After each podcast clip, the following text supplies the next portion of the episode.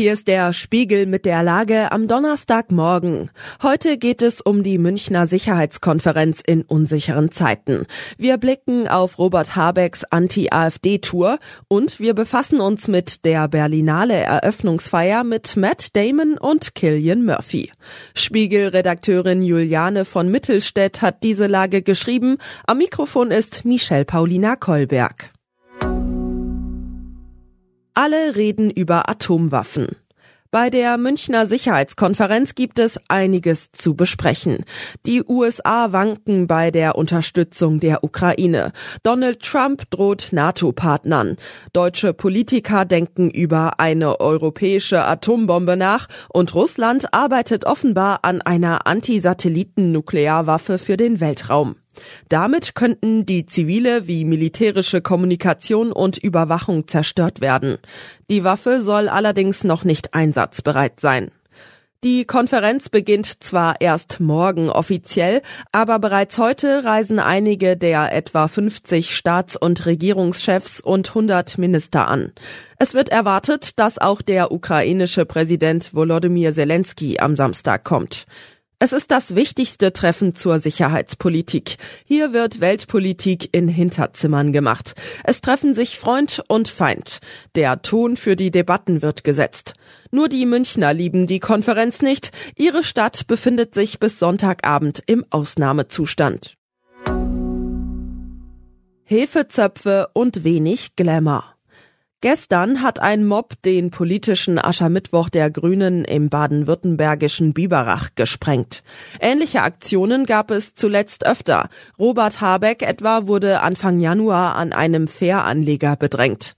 Die Partei ist als Hassobjekt nicht neu, aber tätliche Angriffe von Wutbauern das ist neu. Man hätte erwarten können, dass dem Vizekanzler beim Start seiner zweitägigen Reise nach Sachsen und Thüringen ähnlicher Widerstand entgegenschlägt. Schließlich hat er hier wenige Fans. Doch Habeck konnte bei der Leipziger Handwerksmesse unbehelligt Hefezöpfe formen, Kupferrohre löten und Bretter hobeln. Solche Reisen bieten wenig Glamour. Aber dass der Wirtschaftsminister mit Leuten redet, die seine Partei vermutlich nicht wählen, ist verdienstvoll. In Sachsen und Thüringen wird im Herbst abgestimmt.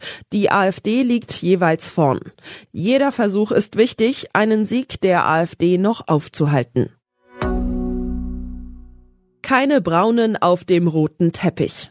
In Berlin beginnt die 74. Berlinale. Neben Cannes und Venedig das wichtigste Filmfestival Europas. Angekündigt haben sich für die Eröffnungsfeier Matt Damon und Killian Murphy. Das Filmfest könnte, wie Lars Olaf Bayer für den Spiegel schreibt, die Zitat turbulenteste, unberechenbarste und aufregendste Berlinale seit Jahren werden. Das liegt nicht nur an den 199 Filmen aus 51 Ländern, sondern auch an internen Querelen sowie am politischen Umfeld. Da ist der Gaza-Krieg, der Proteste erwarten lässt. Aber auch der Kampf für faire Löhne und bessere Arbeitsbedingungen der Filmschaffenden und Kinokettenangestellten, die heute demonstrieren wollen. Und dann ist da auch noch der Streit um die AfD-Abgeordneten. Sie waren zunächst zur heutigen Eröffnungsfeier im Berlinale Palast eingeladen worden. Dann lud sie die Festivalleitung schriftlich wieder aus. Besonders souverän wirkte das hin und her nicht. Was sonst noch wichtig ist.